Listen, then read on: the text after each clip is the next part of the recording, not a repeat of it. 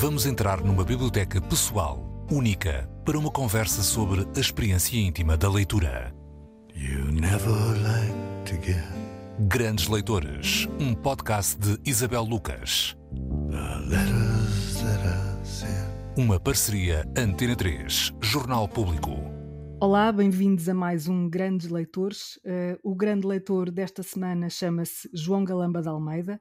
Eu pedi-lhe para ele me enviar uma mini bio uh, na qual eu me inspirasse para, para o apresentar, mas eu não vou fazer isso, eu vou ser mais preguiçosa e vou copiar aquilo que ele me enviou. Uh, tem 50 anos, é psicólogo com formação psicanalítica, trabalha com adições numa instituição do Ministério da Saúde e em contexto privado como psicoterapeuta. É leitor compulsivo desde os 40 anos, apreciador de música lírica desde tenra idade e de chá, preto e verde. Já vamos ver o que é que isto tem a ver ou não com a leitura. Um, o João Galamba convidou para esta conversa a escritora e tradutora e também professora Maria Manuel Viana. Entre as obras que já traduziu está o livro, está por exemplo o livro Os Belos Dias de Aranjuez de Petarandka e é autora, entre outros, do belíssimo romance Teoria dos Limites, um livro de 2014 que tem como tema, imagine-se, a literatura. Vamos então uh, conversar. Uh, olá, João, uh, bem-vindo. Olá, bom dia. Olá, Isabel. Olá. Uh, João, uh, esta coisa de ser um leitor compulsivo desde os 40, como é que isto se explica? Uh, pensei que a compulsão na leitura se. Isto, isto é, é, ao mesmo tempo uma esperança, não é? Para quem acha que a leitura um, ou, ou, chega muito cedo ou não chega. Ah, como é que chegou esta compulsão com esta idade? Pois, é, é uma questão interessante que eu também me coloquei a mim próprio muitas vezes, porque eu, eu lia bastante em miúdo, eu tive períodos da minha vida em que lia imensíssimo, sobretudo nas férias, em alturas em que tínhamos menos atividades e que era importante preenchermos de alguma maneira. Eh, mas a verdade é que houve muitos períodos da minha vida em que eu não lia rigorosamente nada. Durante a faculdade não lia nada, eh, além das coisas que era obrigado a ler. E a dada altura comecei a, a aproximar-me dos 40 e comecei a pensar que podia morrer a qualquer altura e que podia e morrer sem ler os clássicos era uma coisa perfeitamente trágica. Morrer era uma coisa má, mas morrer sem ler os clássicos, seja, sejam clássicos, seja lá isso o que for, nunca, nunca ninguém sabe muito bem o que é que isso é, mas pronto. Sim, sim. As referências que eu tinha em casa dos meus pais, a biblioteca que era, enfim, relativamente composta, eu olhava para uma série de volumes e, que, que, eu ainda não tinha lido e, portanto, comecei a pensar, bem, agora daqui para a frente dá uma, suli, uma solipampa e eu vou-me desta vida sem ler isto. isto é uma, isso é que é uma tragédia. E, portanto, comecei a tentar recuperar o tempo perdido. Foi isso que me mobilizou. Uh, o problema é que quando nós começamos a ler, uh, começam-se a estabelecer redes, não é? E começa Sim. e portanto nunca mais para. É? é? coisa e por onde é que começou então, João? E que redes é que foi estabelecendo? Eu, eh, eu confesso que comecei por ler, para mim o que eram os clássicos, por exemplo, os clássicos eram os russos. Eu tinha que ler o Dostoiévski todo, tinha que ler uh, o Tolstói todo, esses, uh, o Gogol, enfim. Uh, eram assim autores que, e que são autores bastante densos e bastante extensos, é? portanto requerem, requerem muito, muito, muito, tempo e muita disponibilidade. E depois havia também clássicos da literatura portuguesa, que, que enfim, o Essa era importante para mim ler todo, o Ferreira de Castro, que, que está bastante esquecido, que também era importante ler todo. Uhum. Enfim, eu não li nada, não, não, li, não, não li a obra integral de nenhum destes autores, atenção, mas vou lendo, acho que vou viver mais uns 30 anos, eu pensei que tivesse tomado isso de uma forma extremamente disciplinada e fosse. Agora vou ler o Gogol todo, agora vou ler o Dostoevsky todo. Não, foi-se foi -se perdendo depois, foi divagando. Foi isso? Não, justamente porque cada vez que eu começava um autor, havia esse autor despertava-me para outro. Acontece-me isso muito. Um autor que desperta-me para uma série de outros, de outros autores ou faz referências a outros autores e, portanto, começa a estabelecer uma, uma rede que de, de, e o descontrole é total, não é? Portanto, é infinito, uh, não é? É absolutamente infinito. É, é é, isso acontece muito. E, e agora vou-me disciplinando um bocadinho para ler coisas contemporâneas, ou pelo menos coisas do século XX e do século e mais contemporâneas. Vou, vou, tentando, vou tentando fazer isso, mas de uma maneira muito indisciplinada. Eu sou muito indisciplinado, não consigo ter aqui nenhuma, nenhum fio muito, muito. Acho que a literatura também tem esse fascínio, não é? Sim, dá a perdição, permite a perdição, não é? E se calhar Sim. até é bom que, uhum. que haja essa, essa perdição. Um, Estava-me a dizer que, que, que, existia uma biblioteca em casa dos seus pais, portanto não foi por falta de livros que não começou a ler. Não. Uh, foi mesmo sendo uma coisa adiada, uh, sendo quando, quando eu tiver tempo, pego nisto.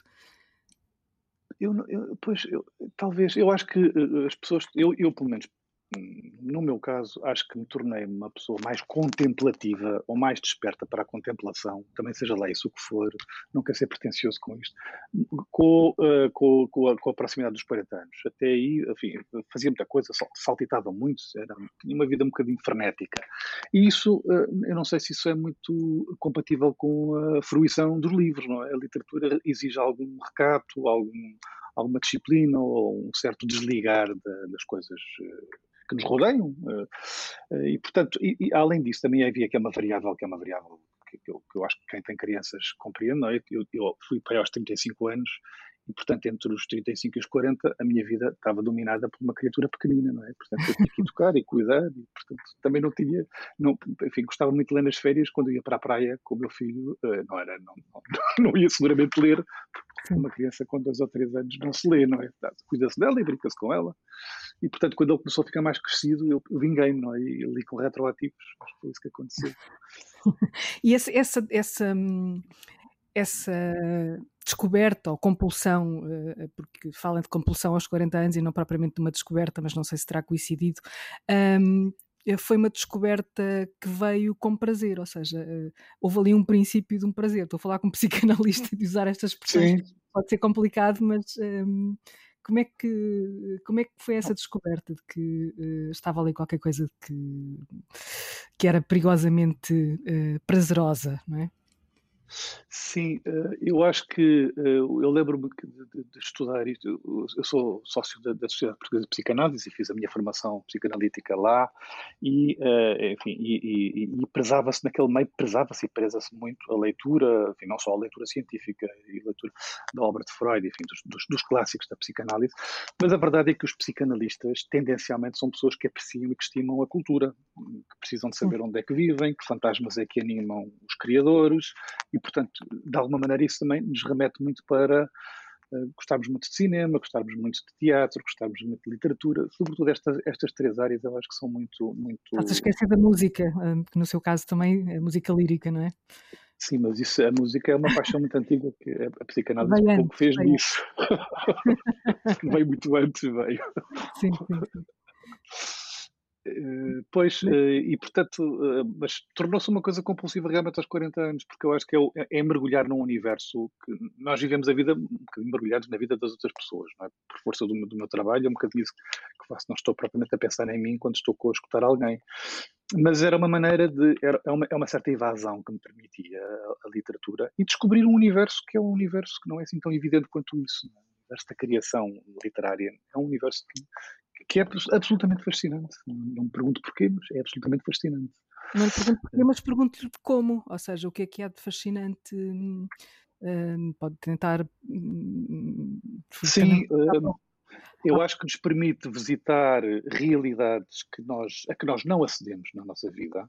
Por exemplo, eu tenho aqui à frente um livro que me marcou imensíssimo, que eu acho que é um livro hoje em dia bastante conhecido, um livro da Edna O'Brien, Na Floresta, Sim. que é um livro uh, que retrata uma figura que é do mais uh, antissocial que se possa imaginar, do mais destrutivo e do mais corrosivo que se possa conceber.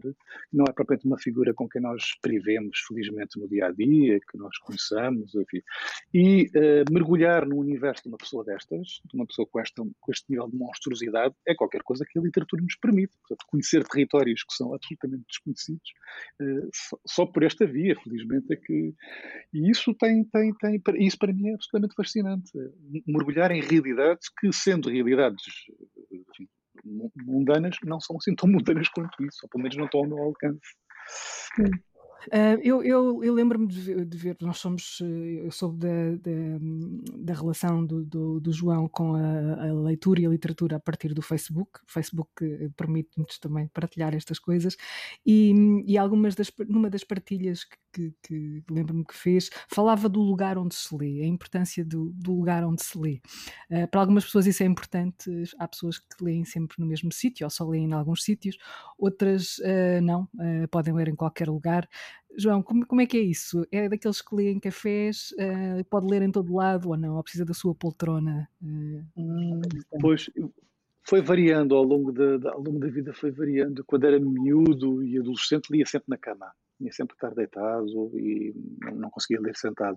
E depois, uh, há uns anos achei que tinha que comprar uma poltrona, uma poltrona daquelas clássicas, ainda a usei bastante bem, uns dois anos, e era, era, era interessante ler ali, mas depois sentia-me um bocado sozinho, eh, porque estava, isto tem, tem, a ver com a disposição da minha casa, e, e pensei, bom, assim também não, nem tanto, a minha mulher, eh, eh, e às tantas invadi um bocadinho o espaço da sala da minha mulher e passei a ler ao lado dela, embora ela esteja a fazer coisas completamente que não tem nada a ver com a leitura, a maior parte do tempo. Uh, mas depois preciso de ter ali uma certa proximidade, preciso de ver ali outras pessoas, mas que não me aborreçam muito e que me deixem. E, e eu uso headphones para ler, eu tenho que ouvir é. normalmente música. É. E os headphones têm música ou é só para cortar o som exterior? É mais para cortar o som. A música é assim, uma coisa de fundo. Uh, não, não, não presto muita atenção à música. Enfim, sou criterioso, claro, não, não, não, não ouço qualquer coisa, mas, mas o importante é desligar-me um bocadinho do exterior. Preciso de ver as pessoas, mas que elas não interfiram muito no meu, na, minha, na minha bolha. Hum, exato. E não, não leio, estava-me a perguntar se eu leio em cafés. Não consigo ler em cafés. Se estiver a ler uma coisa científica, um artigo, aí talvez consiga, uh, consiga ter alguma disciplina. De resto, acho que não, não, não há uma coisa que eu consiga fazer. Estar uh, num sítio onde há, onde há pessoas e onde há movimento e onde há coisas muito, muito interessantes também para ver. Distrai-me, distrai-me bastante. Nada mais interessante às vezes que ouvir as conversas dos outros, não é? Não Porque é uma espécie de literatura, não é? Nós não sabemos nada da vida daquelas pessoas e de repente aquelas, aqueles pedaços de vida entram-nos um, pelos ouvidos e nós quase construímos narrativas. Eu, pelo menos, estou a falar de, de, como é que eu lido com isso, portanto, não é, não é, uma, não é uma questão tão besbilheteira, mas é como aquilo me vai não, não. na fantasia, não é? Claro que sim, claro que sim. sim. Um, João, uma das coisas que eu vi também na sua página de Facebook, e perdão-me a besbilhotice, mas elas são partilháveis, foi a maneira uh, muito um, criteriosa, disciplinada, não sei, como um, tratou um volume uh, do Feden, do Platão, que está todo sublinhado e anotado, e não sei se não será as páginas separadas, e dizia que aquilo não era, não estava propriamente a ler, mas a estudar. Qual é a diferença entre uma coisa e outra? Uh, pode haver problemas de estudo, não é? Uh, sim, Pode haver, e a leitura do Platão, uh, pois, uh, isso tem a ver com, com um projeto meu de, eu, eu traí a filosofia por causa da psicologia aos, ah. aos 18 anos e uh, traí, porque foi uma, uma verdadeira traição, cruzou-se comigo e eu apaixonei pela psicologia e, e, abandonei a filosofia. E agora que tenho 50, pensei, bom, também não é só os clássicos que eu posso perder, também tenho que voltar ao meu amor primeiro, não é? E, portanto, voltar ao Platão, de alguma maneira, é voltar à filosofia e, e aquilo tem a ver com um projeto meu de estudo, de estudo académico. Portanto, eu estava, estava, estava a ler numa perspectiva de estudo no sentido em que ia ter um exame. Portanto, eu, eu, tinha que me preparar. Ia mesmo, ia mesmo. Ia mesmo, e tive, sim, sim, sim, sim, sim. Uh, e, é. portanto, foi, por causa disso que eu li o Platão. Enfim, de outra maneira também eu leria, não é? Mas, Grandes Leitores, com Isabel Lucas. E, e vi como últimas, últimas uh, partilhas uh, autores como o Canetti, uh, o Joseph Roth e o Kafka. Um, Sim quer-me falar de, de, alguma espécie de relação entre estes três? Uh, não estamos a falar do Philip Roth, mais uma vez estamos a falar de Joseph Roth, uh, porque este Roth, Philip, parece dominar neste momento as conversas todas e, portanto, não se confunde. Absolutamente. nada de eh, confusões. Nada de confusões. É que Eu, eu li recentemente, eu, eu, gosto muito do Joseph, do Joseph Roth, de quem já li muita, enfim, muita coisa. Já li algumas coisas muito marcantes, particularmente a marcha de Radetzky, entre, entre, outras coisas. Um, mas a verdade é que eu li o Canetti também há alguns anos, eu penso que o Canetti obras de, de obras de é, eu, não sei se é o único, se é o, ainda ontem discuti isso com, com um amigo, não, há, não acho que o Alto da Fé seja o, ele dizia que não é o único, o único romance que ele tem, parece que há outro, qualquer coisa de Marrakech, eu não conheço, enfim, tinha a ideia que o único romance do Canetti era, era o Alto da Fé. E o, o Alto da Fé tem, tem, tem um personagem que é absolutamente inesquecível, eu não me lembro do nome, mas que é um homem uh, que, tem, eu, um, que tem um perfil que me impressionou pela, pela uh, humilhação a que é sujeito, pelos maus tratos, pela solidão a que é, a que é votado e que é condenado. É um, é um herói com, com características muito particulares e, e muito, muito tocantes e muito impressionantes. Uh, e, uh, curiosamente, eu estava a ler o, o Joseph Roth ontem, estava a acabar a, Rebelião, que é o último livro que, que, que a Cavalo de Ferro publicou, e uh, via uma, uma, um perfil muito semelhante do, do, do, do herói também, uma criatura profundamente humilhada, profundamente maltratada, escorraçada. Portanto, há qualquer coisa há, há um, seguramente uma ligação entre estes autores, quer dizer, eu não sei, eu não sei eu penso que eles, que eles eram contemporâneos, talvez o Canetti seja mais seja mais, mais contemporâneo, não sei. Enfim. É novo, sim. Pronto, mais, mais novo, pois. Uh, mas mas apareceu-me a ver ali semelhanças. e, e, e, também com, com, com, alguns personagens do Kafka, também há, há do, do, processo e da metamorfose. Há, há uma, uma, um universo de estranheza e de bizarria e de não compreensão. Há, há, seguramente aqui uma ligação, oh, pelo menos na minha cabeça há, quer dizer, não sei se, se, se isto é partilhado por outras pessoas. Isto foi, foi assim, uma ideia que me assaltou quando eu, quando eu terminei a rebelião uhum. do, do, do Roth. Sendo, sendo o, o, João especialista em, em edição, é? Um, o vício da leitura pode ser perigoso. Uh, há sinais de alerta? Ah, ah, acho que há sinais de alerta. A minha Quais mulher diz muito os sinais de alerta são quando, quando, eu, no meu caso, quando eu começo a desligar muito do exterior, enfim, quando começo a, tornar, a virar demasiado para dentro e a esquecer-me que vivo com outras pessoas em casa, que, que essas pessoas também têm, uh, fazem parte da minha vida, não é? Uhum. Uh, e quando, quando, quando começo a esquecer das horas das refeições, enfim, eu acho que há alguns sinais de alerta. Uh, é uma adição, à partida será uma adição boa, mas mas não tropo, não é? Já, nunca, lhe apareceu, nunca lhe apareceu ninguém para se tratar deste tipo de adição? De leitura, não. não, e se aparecesse, eu tinha que mandar a pessoa embora, porque a coisa não ia correr bem. porque eu acho que nos ia, eu, ia, eu ia procurar perversamente legitimar aquilo e, e, e acho que não ia ajudar muita pessoa. Estou a brincar, acho que, acho sim, que não, acho que nunca me, nunca me aconteceu. Sim, mas é ia ter ia ter muita dificuldade em lidar com uma pessoa que tivesse um problema desses. Quando as coisas nos tocam muito, nós devemos evitar eh, seguir essas pessoas, porque perdemos um bocadinho a neutralidade. Acho eu. Sim, é, é, mas é, é interessante essa questão de, de e fala-se pouco disso, não é? Porque muitas vezes o leitor compulsivo, ou obsessivo, a leitura é um vício, pode ser um vício como outro, como outro qualquer, e, esse, e, e leva por vezes a esse fechamento, não é? E um, um leitor é, é por si mesmo, uh, ou a leitura é um ato quase sempre isolado, a não ser as, as leituras públicas, não é? E, e, e o extremar da, da coisa pode ser também complicada do ponto de vista social, não é? E pode levar a, a esse, esse isolamento complicado. Se calhar sim, é por isso que há tantos problemas de neurose entre escritores.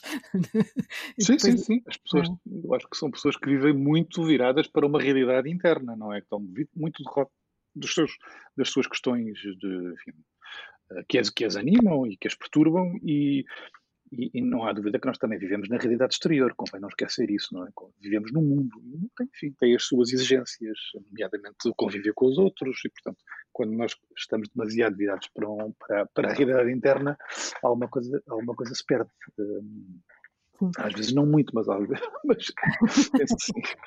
sim é, há quem faça essa. Hum, é, há, há, quem acho que esteja muito consciente desse, desse. que isso é uma escolha, não é? Escolhi, escolhi estar entre os livros em vez de estar entre as pessoas uh, reais, uh, porque. Uh, e, e, se calhar não é propriamente uma escolha tão racional quanto isso, não é? João, e, e o chá? Fala-me desta relação com o chá. Há alguma relação entre o chá e a leitura? Há toda a relação entre o chá e a leitura? Eu acho que há. Acho que há. Eu, curiosamente, também aos 40 anos, descobri que era hipertenso. Uh, e o médico assustou-me imenso e disse que eu já era hipertenso há muitos anos e que não tinha dado conta disso. E enfim, fez ali uma cena que me, que me que também animou aqui um, bocadinho os meus fantasmas de morte. Fiquei um bocado aterrado e proibiu-me completamente de tomar café, enfim, fez ali uma série de restrições e disse-me, bom, mas uh, se, se, quiser pode tomar chá à sua vontade, porque a taína não interfere na, com a sua atenção, etc. E felizmente que eu descobri, enfim, foi, digamos que isto foi um benefício secundário dessa, dessa doença, porque descobri eu, que, que, que tomava chá até à altura enfim, de uma maneira muito espaçada, passei a descobrir o prazer do chá e hoje em dia sou um grande apreciador de chá graças à hipertensão. Portanto, ler um livro assim durante um fim de semana ou uma tarde de sábado tem que ser obrigatoriamente com chá. Isso, sem chá não há, não há, não há leitura. mesmo no verão? Sim, no verão tomo chá verde só praticamente, não, não, não bebo muito chá preto e, e, e, mudo, mudo as qualidades do chá que eu bebo. No inverno bebo mais chá preto, no verão bebo mais chá verde. Uh, é, é, mais ou menos isso. Não me, não, não me perturba nada o calor do chá, acho que tem o seu espaço. Por algum motivo, os países mais, mais quentes bebe-se chá, não é? Eh, deve haver uma relação com isso. Uh, está a beber chá neste momento, João? Estou, estou, estou. Pareceu um extraordinário que eu tomei há dias, que eu descobri há dias, absolutamente extraordinário. Chá é esse? É, é um chá, um oolong que se chama Milky qualquer coisa. Não quero, enfim, eh, as pessoas que procurem, porque é um chá absolutamente maravilhoso, com um travo a natas, é assim uma coisa uh, maravilhosa. Um chá com leite ou, ou simples? Com leite, Earl Grey, uh, Sempre. Os outros chás, sempre sem, sem leite e sem açúcar. Ok. Temos, temos aqui um, um ritual. Uh, o João falava há pouco de fantasmas um, e há a literatura lida com, com os fantasmas. Não sei se os fantasmas com que uh, uh, psicoterapia ou a, psico, a, psiquiatria lida serão os mesmos um, da literatura. quer dizer alguma coisa sobre isto, João? há muitas semelhanças. Eu eu acho que sim, eu acho que as pessoas, a arte, a arte, enfim, a arte é uma criação humana e, portanto, na medida em que é uma criação humana, tem que ter, tem que ser animada e tem que ser movida por fantasmas, não é? As grandes questões que perturbam a humanidade, não é? A sexualidade, a morte, a doença, enfim, a destruição, estão presentes na literatura e estão presentes eh, na nossa escuta diária enquanto, enquanto psicólogos, enquanto psicoterapeutas. Portanto, quando nós lemos uma obra, quando lemos um livro, muitas vezes estão presentes de uma maneira, ora, ora mais encriptada, ora menos encriptada, ora mais subliminar ou não, estão presentes os, os, os, grandes fantasmas, as grandes questões que nos, que nos atormentam e que nos animam também. Eu penso que há uma transposição. Aliás, há, há, há, há, há psicanalistas e, e, e, psicólogos que estudam a literatura na, nesta perspectiva de si, descobrir o que, é que, o que é que está ali subjacente àquele texto, àquela mensagem penso que isso é uma, é uma coisa que, que enfim, não, não dissociamos uma coisa da outra, não é? Quem escreve livros são homens e quem, quem sofre são também homens, portanto, quem, quem procura psis também são, são, são pessoas. Uh, não, não é por. Uh, vamos chamar, acho que vamos chamar agora a conversa uh, Maria Manuel Viana, porque. Olá, Maria Manuel. Olá. Olá. Olá, Maria Manuel bem-vinda. Antes de, de, mais, e porque acho que o livro dela, este livro, sobretudo este livro, A Teoria dos Limites, tem muito a ver com, com algumas das coisas que estávamos aqui a falar, mas antes de mais eu gostava que o João um, explicasse porque é que convidou a Maria Manuel Viana.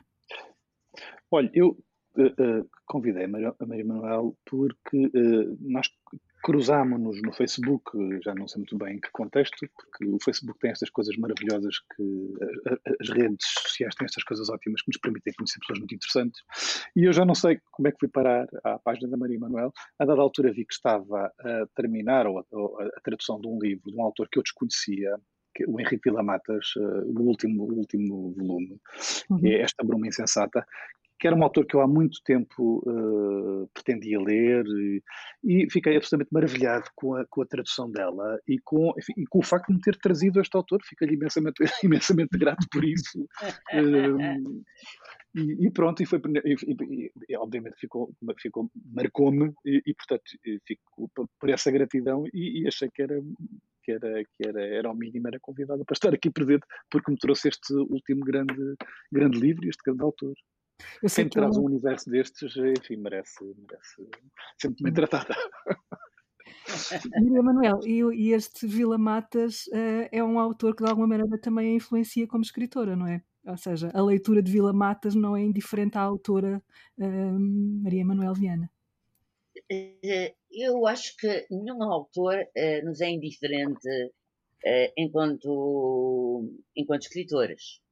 E eu comecei a traduzir o Vila Matas, já tinha publicado talvez cinco livros. Mas uh, efetivamente uh, há um mundo no Vila Matas que é um mundo que me seduz uh, profundamente e que se tornou mais claro, mais evidente, ou pelo menos eu apercebi mais dele, porque se recuar já está em todos os meus livros, que é a questão do, do duplo, do simulacro, do. Uh, sei lá. O que vem desde Platão até, até, até aos nossos dias, até a Baudrillard, ou até ao Blade Runner, e isso sim, isso sim, foi talvez a maior influência do Vila Matas uh, na minha escrita. Uh, gosto imenso de traduzir Vila Matas, Uh, porque, porque, também gosto imenso dele. Uh, eu acho que isto é importante.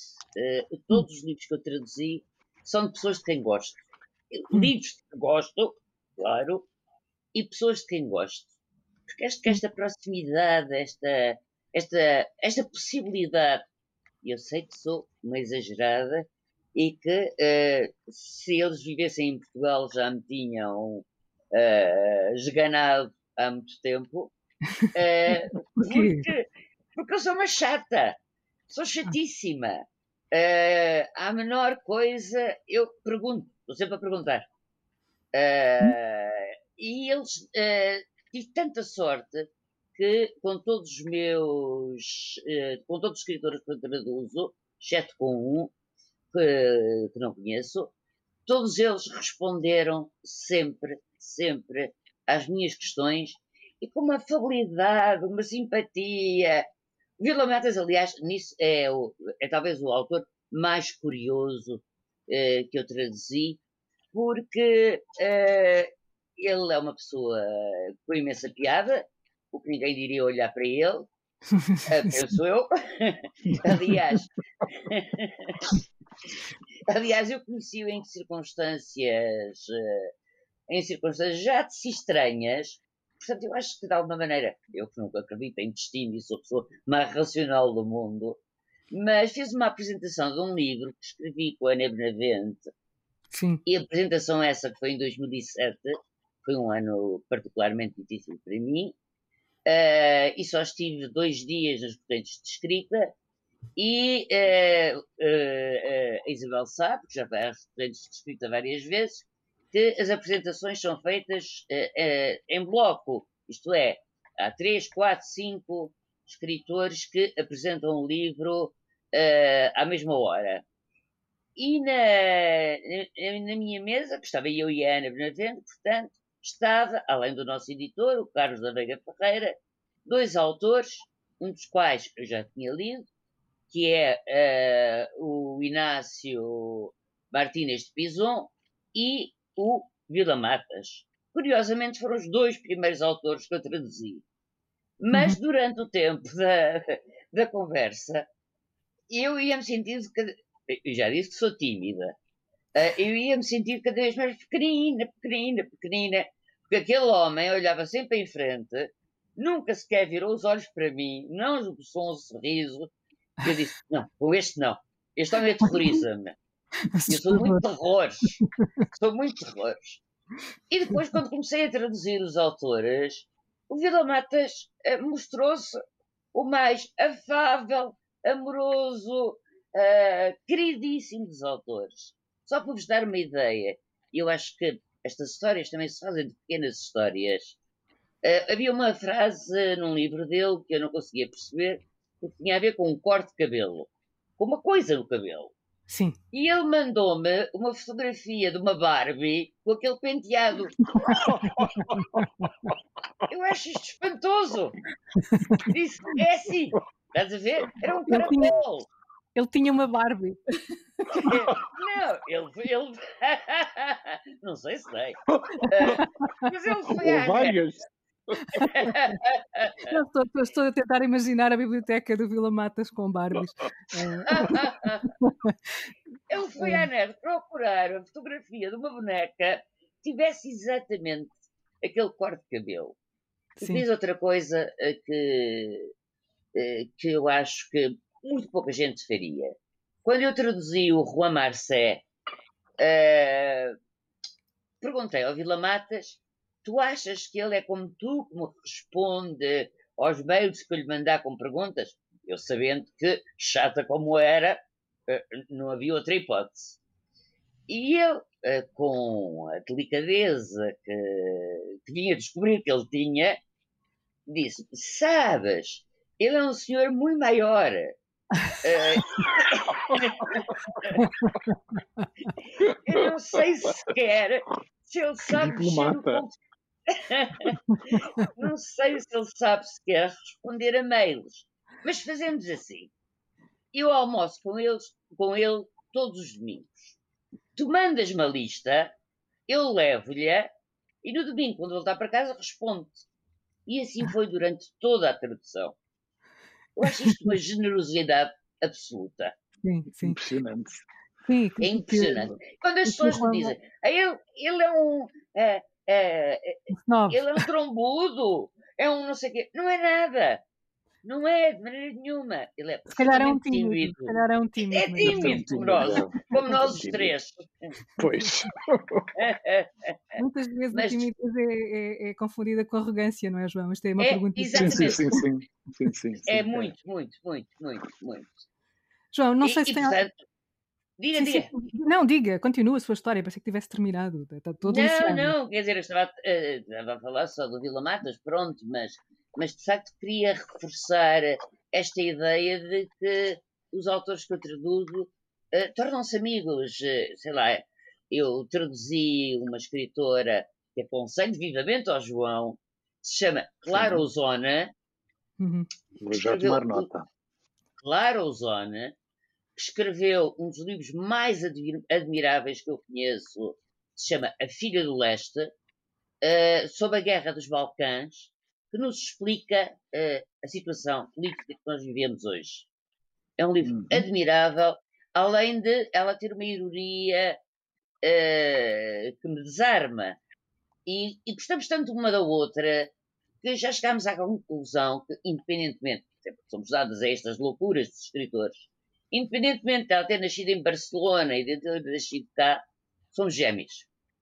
Hum. Somos definitivamente gêmeas, gêmeas fizemos as coisas, temos a mesma idade, uh, fizemos as mesmas coisas na mesma altura, lemos os mesmos livros, uh, revoltámos-nos contra os pais, uh, entramos na política, etc, etc, etc.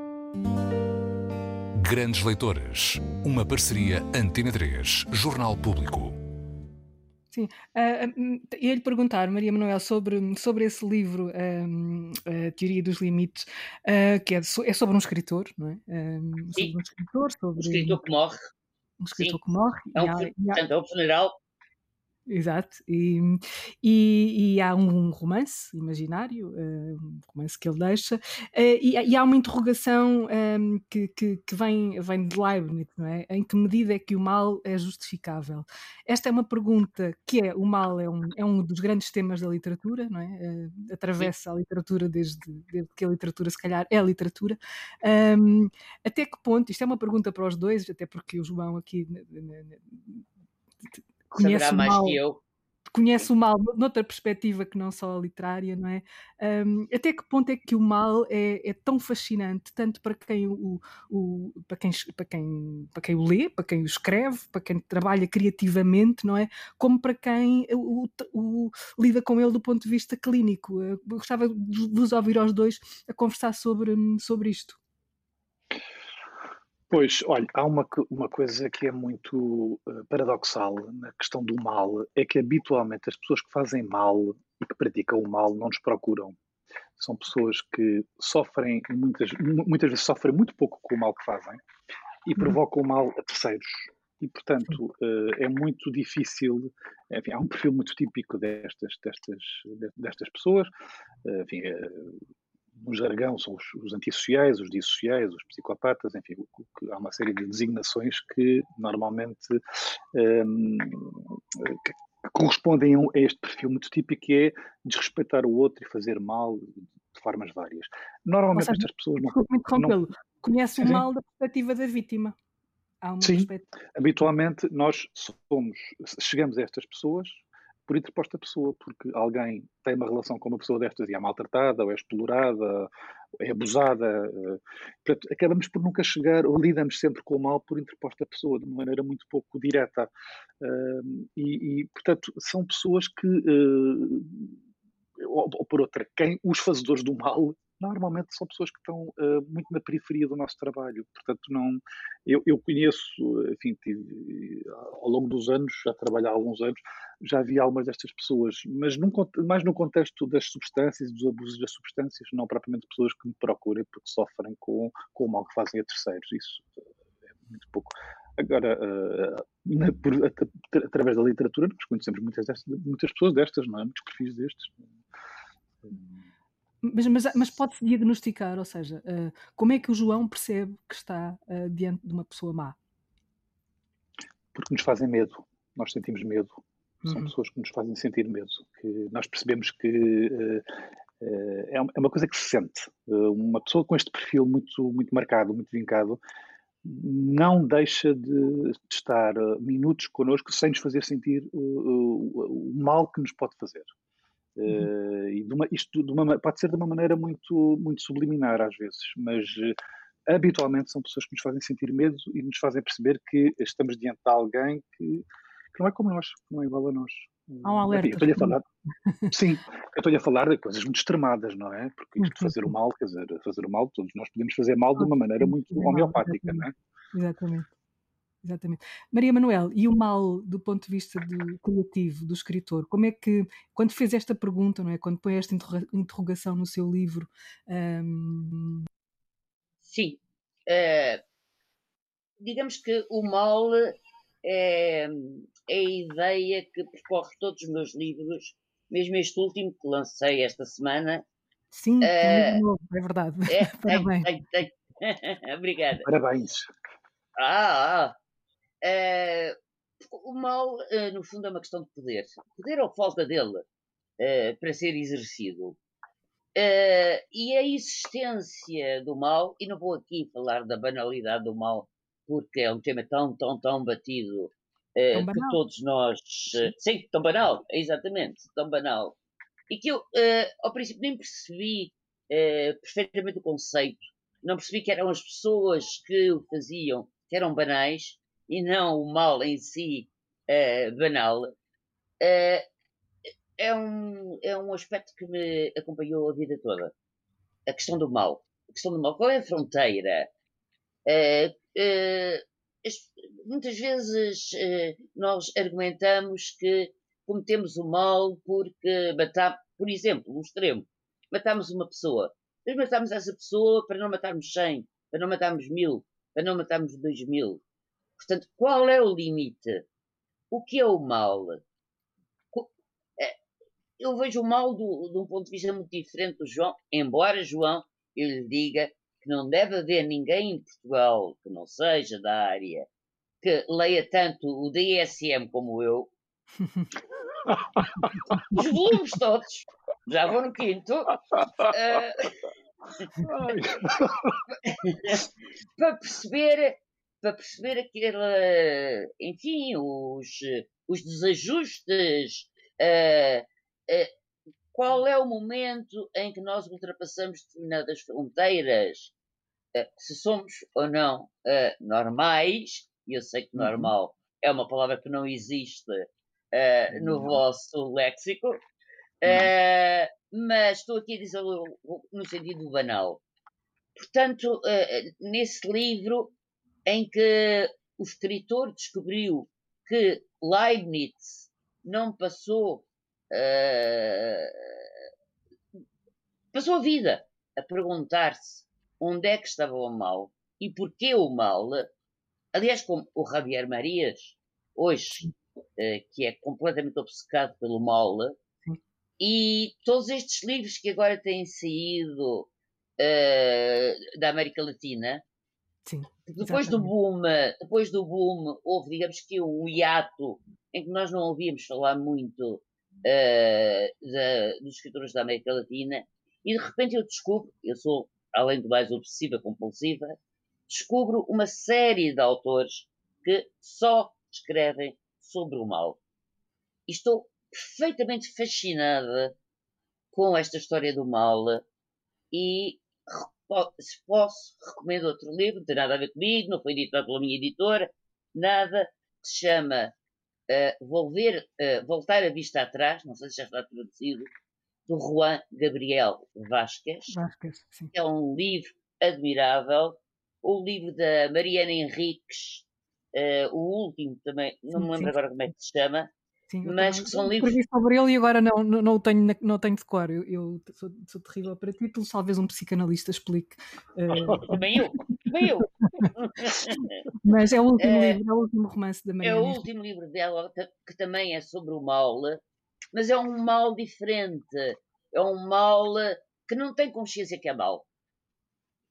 Que é ainda mais fascinante que é, que é quase é quase está na fronteira da inocência, não é? Que é... Hum, está, está, está. Porque uh, é a história de dois irmãos educados por pais altamente politizados, uh, que portanto vão viver para os países em cuja ideologia acreditam, e as crianças levam uma vida sem, uh, sendo eles militantes desses partidos, levam uma vida que só nos pode horrorizar. Vivem na China sozinhos durante anos, sendo jovens militantes, jovens pioneiros. E depois vão para o México, fazem todas as revoluções, sempre com a acreditar e com alguma inocência, e depois de repente um dia percebem. É, mas esse mal foi feito durante 30 anos, 40 anos. E é isso que me, que me seduz profundamente nessa ignorância do mal que é feito. Hum. O livro da Mariana Henrique, só para, para, para nos situarmos aqui, não deixarmos as pessoas em suspenso, é a nossa parte da noite. É assim Exatamente. Exatamente. É. João, ia fazer uma pergunta à Maria Manuel? Uh, não, ia só, ia só comentar um, brevemente e dizer que concordo com a Maria Manuel quando fala na questão do mal estar associado ao poder. Eu acho que o exercício, o exercício do mal exterior normalmente está associado ao poder, à subjugação de alguém, aos maus tratos, enfim, pode, pode ter expressões várias, mas o mal, se nós pensarmos no mal um bocadinho mais em abstrato, o mal também pode ser autodirigido, não é? As, as coisas autodestrutivas, corrosivas, suicidárias, etc. Ah, o, o, o, mal é uma coisa que fascina também os, os, os, os psis. Uh, e pronto, queria só dar esta nota. E, obviamente, que o mal é. Uh, também é uma característica humana, também é uma idiosincrasia, faz, faz parte de, também nos define. Agora, eh, uma coisa é o mal ser vivido psiquicamente, dentro da nossa cabeça, e representado, nomeadamente através da literatura, outra coisa é o mal ser exercido através do comportamento, não é? Portanto, são, são dimensões muito diferentes. Agora, o mal faz parte de nós, claro que sim, a destruição faz parte de nós. Para cada, um, para cada um de vós, eh, nós, cada um elege os seus temas, não é? mas quais são os grandes, os grandes temas um, da literatura? Já se falou do mal, uh, já se falou da morte também, não é? Um, ao amor, uh, mas esse, esses são os temas que se dizem sempre, não é? Diz sempre que a literatura é sobre isto, é sobre a morte, o mal, o amor, mas é, é sobre mais alguma coisa? É sobre mais, muitas coisas mais, mas gostava de vos ouvir também explorar este, este, este, este assunto, ou seja, quando se diz a literatura, este livro é sobre, é sempre uma coisa muito arriscada de dizer, não é? Porque é, já está a é limitar a leitura, uhum. já está a limitar a leitura, não é? Um, a literatura é sobre o humano, se calhar, não é? Eu acho que é. Eu acho que é isso. Eu, eu, teria tendência a dizer isso, correndo o risco de ser muito banal, mas o que me parece é, é, que a, a, literatura define a humanidade, define as, as, as, questões que nos atormentam, que nos animam, que, que nos excitam uh, e, e, que andam, enfim, também não quero ser redutor com isto, mas que andam à volta da sexualidade, à volta do amor, do erotismo, da destruição, uh, de uma procura do bem, enfim, da redenção. Uh, eu, eu, acho que há aqui há, há, muitas dimensões, mas acima de tudo, o que nós encontramos na literatura por, por pateta que isto possa parecer, é o que é ser humano. E o ser humano é, é muita coisa, não é? É uma, é uma diversidade uh, interminável, não é? Uh, sim, mas tenho alguma dificuldade. Ia só dizer que tenho alguma dificuldade, tinha, tenho, tenho alguma dificuldade em, em, dizer que um livro é sobre, enfim, às vezes, acho que há uns anos fazia isso, definia um livro dessa maneira muito redutora, hoje em dia não sei se, se consigo definir um livro assim, uh, dizer que é sobre isto ou sobre aquilo. Grandes Leitoras, com Isabel Lucas. Sim, quando diz este livro é sobre. Uh, uh, é essa questão de, de, de, de limitar logo a, a leitura ou dirigi-la, não é? Para um sítio. Uhum. Uh, Maria Manuel ia dizer. Eu ia dizer que a Isabel já deu a resposta a essa pergunta. Eu situo-me sempre ao lado de Borges, todas as razões e mais uma, mas o Borges dizia que uh, a literatura tinha dois temas: o amor e a guerra. Eu substituiria talvez a guerra pela morte, e no fundo é isso: o amor e a morte que estão dentro de nós, como estava a dizer sim. o João. Uhum. De forma positiva ou pela negativa. Sim, sim. Porque a sexualidade também toca nestes temas. Uhum. Sim, a pulsão, a pulsão de morte e a pulsão do amor estão, estão ligadas. Exatamente. Exatamente. Uh, como é que cada um de vós uh, constrói as vossas bibliotecas? João, como é que faz? Caoticamente. mas, mas como, é, como é que vai comprando livros? Por exemplo, agora tomou nota de, de um livro que a Maria Manuel. Não, tomei uh, nota de três. Tomei nota de três. tomo nota de tudo compro, gasto rios de dinheiro em livros e depois leio, uh, a, regra que eu observei cá em casa é comprar 10 e ler 3. Portanto, cada vez que eu, que eu leio. Não é mal. É essa E depois tem, a minha mulher faz-me ameaças e faz cenas aqui em casa a dizer que o próximo sai pela janela e que melhor eu comprar outra casa para pôr os livros lá. Uh, portanto, ah, ah, mas eu, eu vou comprando livros de uma maneira com, muito compulsiva, caótica, quer dizer, eh, nestas redes que eu estava a descrever, conheço alguém interessante que me faz referência a três ou quatro autores, eu vou correr comprá-los e depois, se calhar, só os leio dez anos depois. Mas tenho esta, esta forma muito, muito caótica de, de construir biblioteca. É muito caótica, não tem critério nenhum. São, são invasores de espaço terríveis, não é? Sim. eu nem conto que é a minha biblioteca. Então, conta minha... porque... porque eu vivo sozinha e, portanto, não tenho. Uh, Dar contas a ninguém. A ninguém se eu olhar aqui para o meu lado, vejo pilhas da minha altura. Porque a determinada altura eh, eh, já não cabiam nas estantes, eh, não dava. Arranjei um esquema, que me pareceu um esquema inteligente a determinada altura, mas como sou preguiçosa, uh, acabei por me aborrecer. Que era uh, o meu ex-marido comprava os livros, porque ele tem um cargo internacional e, portanto, é de fácil trazer de França, eh, de Espanha, eh, de Inglaterra, e uh, dávamos, eu lia e devolvia-lhes, porque ele vive numa quinta que tem imensos barracões que transformou em bibliotecas, porque herdou três, três bibliotecas, precisamente. Portanto, tem... é o sonho do bibliófilo, não é? Exatamente.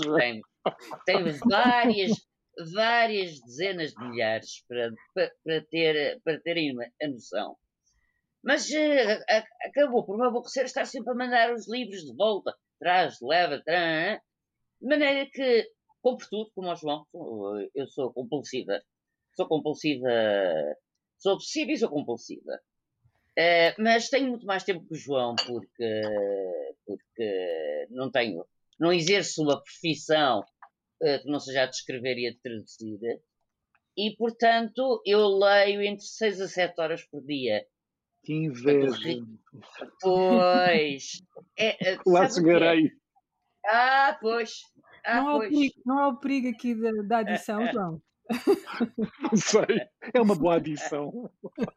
Não, não, não, há o risco de fazer privação, não há ressaca com não isto. Há, não, porque, não, porque a solução é, é, é, comprar mais 10 ou 15 para ter. Enfim, não, isso, Desde que haja, desde que haja para a troca, não é? Desde que haja livros para a troca. Pois. Mas, mas isso é muito curioso, essa, essa uh, sensação de, por exemplo, em viagem, a primeira coisa que, que, se põe na mala. No meu caso, eu antes de pôr qualquer coisa ponho livros. Claro. Ah, claro. Porque há o pavor. saber dos comprimidos da é? hipertensão. sim, sim, sim, sim. Porque é esse pavor, não é? Há um bocadinho esse pavor de que nos falta leitura. Uh, sim, nós não temos sim, tempo de escrever o livro que, que, queremos ler, como muitos uh, escritores dizem que começaram a escrever por aí, não é? Ah, eu comecei a escrever porque me disseram que uh, poderia escrever o livro que, que gostasse de ler. Uh, isso parece um sim, sim, está bem, está bem. há, há esse receio da privação, de facto, que pode ser muito a privação da, da leitura. É, é. Ficar sem um livro numa viagem, para mim, isso é, é, é trágico, não é? Se estiver num sítio onde eu não domino a língua, já me aconteceu estar na Alemanha e não ter, eu não, não falo alemão, e portanto claro. ter que comprar livros e alemão estava fora de questão, não é? Mas é um, é um drama, isso é um drama. Hoje em dia, com o Kobo e com, aquelas, com aqueles sistemas, Sim. e com os sistemas. O Kindle, é. É, é, Exatamente. É fácil. E mesmo por vias menos ortodoxas nós conseguimos sempre chegar a um livro, é. basta, basta ter internet, se é que me faço entender. Sim, sim. Antes de chegarmos às sugestões eh, que, que eu pedi a cada um que, que, nos desse, além daquelas que já foram dadas aqui. Uh, a Maria Manuel, numa, numa das entrevistas uh, sobre esse livro, uh, sobre esse seu livro, que não este que saiu agora esta semana, que ainda vamos Sim. ler, dizia que se fosse sobre alguma coisa, e aqui estamos com o sobre, seria sobre a importância da leitura, da literatura, a importância da literatura. Uhum. Um, isto é muito, é um discurso, ouve-se muito falar de, da importância da literatura em muitos discursos políticos, em muitos discursos uh, uh, às vezes vazios, não é? Uh, sim, a literatura é importante, todos sabemos que a literatura é importante, mas e então? Um, e depois, não é? E depois vemos isto não passar de um discurso, não é? A literatura é importante porquê? É a descoberta do mundo de uma forma que nunca por mais países que viajemos eh, ou pessoas que, eh, conheçamos, alguma vez conseguiríamos ter. Só a literatura nos permite isso. É evidente que hoje, como a Isabel estava a dizer, é um bocado de langue de bois. Uh, é, a literatura é muito importante. É muito importante. As, as, livrarias não fecharam durante o confinamento. Uh, as casas, uh, as editoras não estão todas com a corda na garganta, Acho as livrarias não estão a fechar. Uhum. É importante como? Os autores uh, e os eh, tradutores recebem, como nós sabemos, não é? por exemplo. Exatamente, somos pagos daquela maneira que nos dá para viver o ano inteiro no Ritz. E, e portanto, não, não, não, não. É, é de facto muito importante mas eh, não passa é, do discurso politicamente correto de políticos, fundamentalmente. Eu subscrevo o que, o que a Maria Manuel diz. Eu acho que esta ideia de que a literatura importante tornou-se um chavão. É mentira, não é nada muito importante. Pelo menos o poder político não penso que tenha grande estima pela literatura, não a protege minimamente.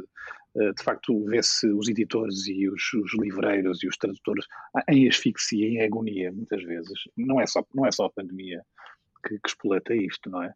Eh, eu não, não sei se, se, é muito interessante fazer com que as pessoas leiam, porque de facto eu concordo com o que a Maria Manuel diz. Ler, é, a leitura é uma expressão, é uma expressão do humano. Uh, e é aceder a uma realidade que não é uh, à qual nós não podemos aceder por outra via, nem pela pintura, nem pela música. Não me parece. Acho que é uma coisa absolutamente única permite um mergulho profundíssimo numa, em águas profundíssimas, é uma expressão da nossa da, do, do, que é ser humano. Uh, e eu não sei se, se é muito interessante, uh, se interessa muito a quem dirige e quem tem poder que as pessoas leiam, porque as pessoas quando leem abrem, acedem a outros universos e, e, e questionam, questionam aquilo que existe, questionam uh, aquilo a que nós somos sujeitos e portanto acho que tornou-se tornou um chavão essa ideia de que a literatura. Aliás, lê-se muito pouco, não é? As pessoas leem muito pouco. Não sei, no outro dia saiu a média de, de, livros que cada português lê e eu não tenho aqui o número de cor, mas é, é, é tristemente um, é triste, é tristemente, é triste. Um, uhum. Antes de, de, de, acabarmos, eu gostava de ouvir cada um de, dos dois uh, dar um, duas ou três sugestões de livros que para lermos, para irmos mais juntando as nossas pilhas, um, com boa vontade de ler, certamente, ou quem sabe lê-los mesmo. Essa, essa é a nossa esperança sempre, né? é lê-lo. Maria quem Manuel, quer, começar? Uh, eu já disse três, eu já disse três eh, ou quatro, mas acrescentaria o Guilherme Arriaga, sim, sim, que é o realizador das 21 gramas, do, do Colisão, os Três Enterros de Maltietes, e um livro que, uh, que, foi muito falado e, portanto, não é novidade nenhuma, mas que eu acho que uh, deve ser lido, uh, que é o livro da, da Irene Valerro. Sim, O Infinito no Junco. O Infinito no Junco, exatamente. E é um... despeço-me. ouvindo, ouvindo o João, e as recomendações do João e já estou de caneta na mão. e com um grande beijo aos dois. Obrigada, Olha, obrigadíssimo pela sua disponibilidade. Um, quer as minhas sugestões, Isabel? Quero, claro. Eu não sou e eu também. Está bem, está bem, claro, claro. Olha, além, do, além do, da marcha do Radetzky e do, do Josef Roth, que eu li há uns anos e que é uma saga absolutamente extraordinária, Recomendo vivamente uh, uma autora que eu descobri há pouco tempo, uh, que é Edna O'Brien, o Na Floresta, uh, que é também um livro sobre a destruição e a destrutividade e os seus limites, ou a ausência de limites. um outro fascinante que eu li também muito recentemente, do Ferreira de Castro, A Curva da Estrada, que nos enfim, coloca diante de alguns dilemas morais que, que me tocaram bastante. E só por, por último, muito breve, uh, da Carson McCullers, A Balada do Café Triste, que eu já li há alguns anos. É uma uhum. novela uh, extraordinária uh, que, me, que, me, que me acompanha ainda hoje. Que, enfim, é, é, um dos livros que eu ofereço regularmente. Sim, é um, livro, é um belo livro. Sim. Um, Obrigado aos dois, foi um prazer ter-vos aqui uh, nesta, nesta conversa. Uh, dois grandes leitores, afinal, não se esperava outra coisa. Adeus Obrigado. até à próxima, à próxima hum, edição uh, de Grandes Leitores. Obrigado aos dois, agora já estamos fora deste, disto. Um, oh, sei, sei. Foi um prazer. Não, obrigada, João, obrigada, Maria Manuel. E mais uma vez, um, até, estou curiosa agora com, com, o seu livro. E vai, vai ser editado onde? Não, não, não recebi eh, nenhuma informação. Ah, na Tudo não é? Sim, sim. A editora pois. de sempre, tá bom. É, quase, sim, sempre, é. quase sempre. quase sempre. Uh, sim, uh, mais uma vez, obrigada e até breve, espero. Até Obrigado a ambas. Foi um gosto estar convosco. Foi, foi, foi muito bom. Um beijo aos dois. Um beijo. beijo. Adeus, obrigado. Adeus, adeus.